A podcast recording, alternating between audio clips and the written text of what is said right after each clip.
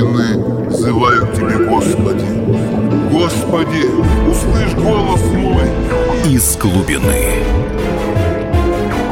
Программа Эдварда Чеснокова. На радио «Комсомольская правда».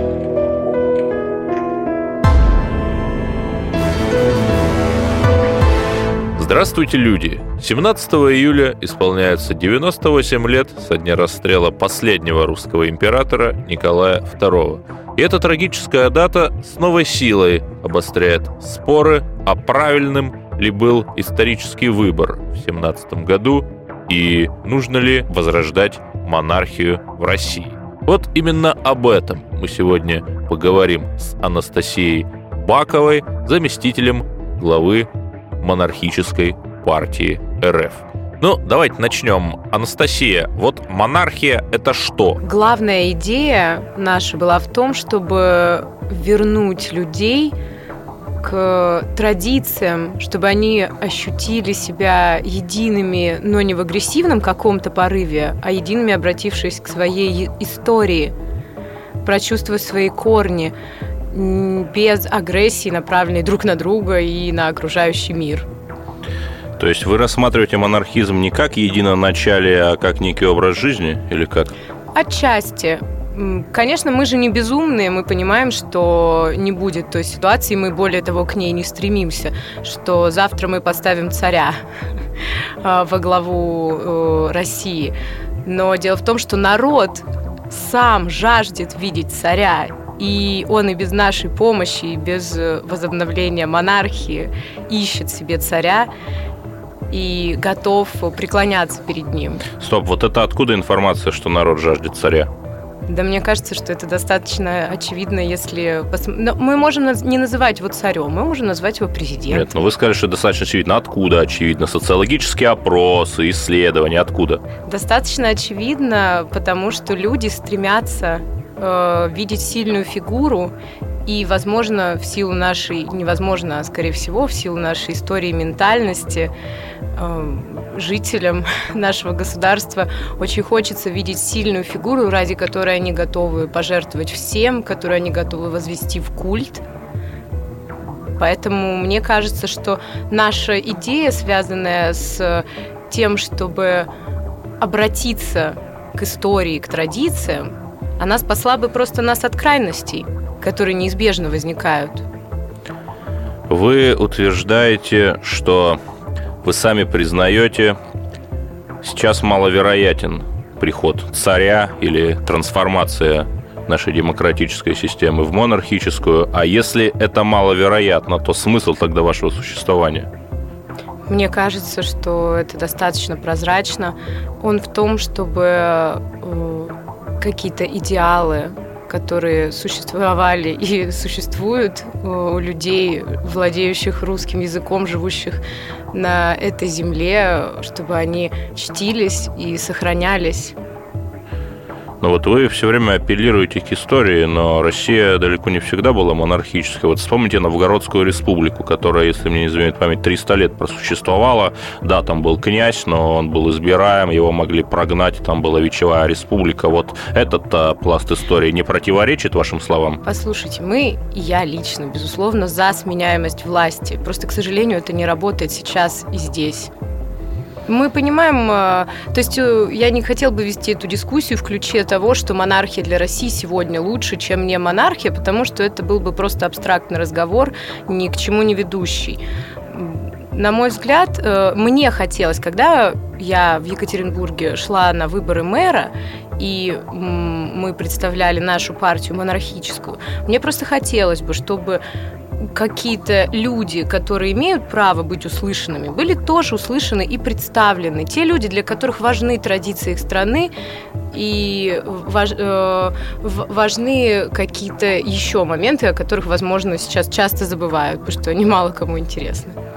Ну хорошо, а если все-таки переходить к монархии, то как эта трансформация должна перейти? Созыв учредительного собрания, приход Наполеона Бонапарта или как? Сегодня никак. Я не, не буду а, сейчас э, безумствовать на эту тему, потому что этого просто не произойдет. Сегодня вообще очень мало что может произойти. Сейчас а, такое политическое поле, где сложно быть участником, который, который делает что-то отличающееся от основного курса.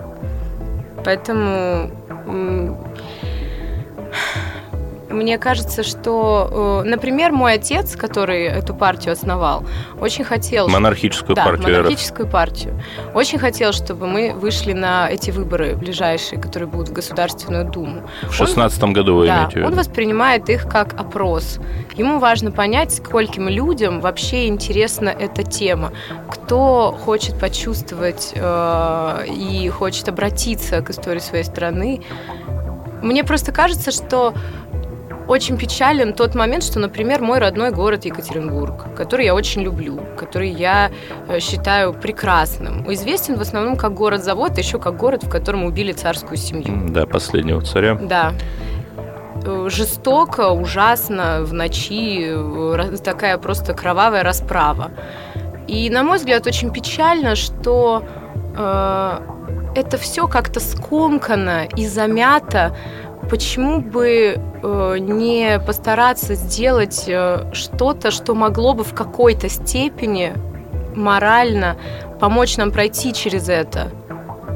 Э, пережить, не, не просто оставить э, то, что произошло вообще с нашей страной за последнее время, э, таким пластом скомканным и бежать дальше в погоне за тем, что, возможно, что-то улучшится и у нас э, станет получше на тему экономики и так далее. Но мне кажется, что э, монархия давала всегда очень сильный, э, очень сильную уверенность многим людям. Любой человек, который ну, сейчас, сейчас э, становится во главу, он вызывает огромное желание у людей сделать его полновластным правителем, наделить его всем, чем можно принципе наделить человека, который находится у власти. И каждый раз при смене этого руководящего человека происходит крах которого можно было бы в теории, а мы не говорим о том, что сегодня это возможно, избежать, если бы мы имели монархию. Понятно. А как э, будет происходить процесс передачи власти в вашем предполагаемом монархическом строе? Ну, от отца к сыну, да, по наследству думаю, или как? По, по той же классической схеме, по которой это происходило. Угу. Я не думаю, что это какой-то э, принципиально важный вопрос для нас сегодня, учитывая просто, что на, на данный момент это не так актуально. Ну хорошо, а если говорить о противодействии монархии и диктатуры, вот нет ли опасности, что это единоначалие, эта жесткая рука перерастет в диктатуру? Ну, сейчас э, рука тоже достаточно жестка. Мне кажется, что ну, история знает разные примеры. Мы можем, например, обратить свой взгляд на Великобританию. И, э, конечно, мы бы говорили в первую очередь о той монархии, которая представляет страну, а не правит единолично. Конечно, не о диктатуре мы говорим. The queen reigns, but not rules. Да, конечно. Как говорят англичане. Эта система, на мой взгляд, она позволяет э, прекрасно сочетать и обращение э, к традициям, и люди чтят свою историю, живя в своей стране, чувствуют идентичность с местом, в котором они живут э, и будут растить своих детей. Но кроме того, конечно, существует еще аппарат, который сменяем, который способен управлять процессами, и власть не находится в рамках одного человека, который, конечно, никто не может дать гарантии, что один единственный человек не будет безумен, или жесток, или глуп. Скажите, вы в 2011 году провозгласили возрождение Российской империи на островах Кука. Это вообще как было? Это было интересно, это было дерзко, как и все, что делает мой отец, и незабываемо. Но вы при этом присутствовали? Да. Угу. Это была очень опасная экспедиция, в которой мы, собственно, все чуть не погибли.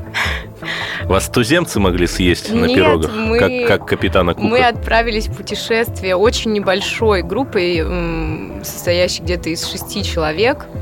Э, из моей семьи там, собственно, была я, мой папа и мой брат, и еще там несколько журналистов. Мамы, к счастью, не было с нами, и мы отправились на корабле Э, на суденышке, я бы назвала это так, которая практически затонула в какой-то момент. Нас заливала солярой в открытом океане, угу. заливал наш с головой. То есть наверху была соляра, а внизу соленая да, вода. Да, это, возможно, было самое незабываемое путешествие в моей жизни, но это того стоило. Благодарю вас. С нами была заместитель главы монархической партии РФ Анастасия Бакова. Обсуждали мы, как нетрудно понять, монархию как государственную систему и каким бы ваше отношение к монархии ни было, мы глубоко убеждены. Все будет хорошо. Оставайтесь с нами и услышите еще больше восхитительных историй.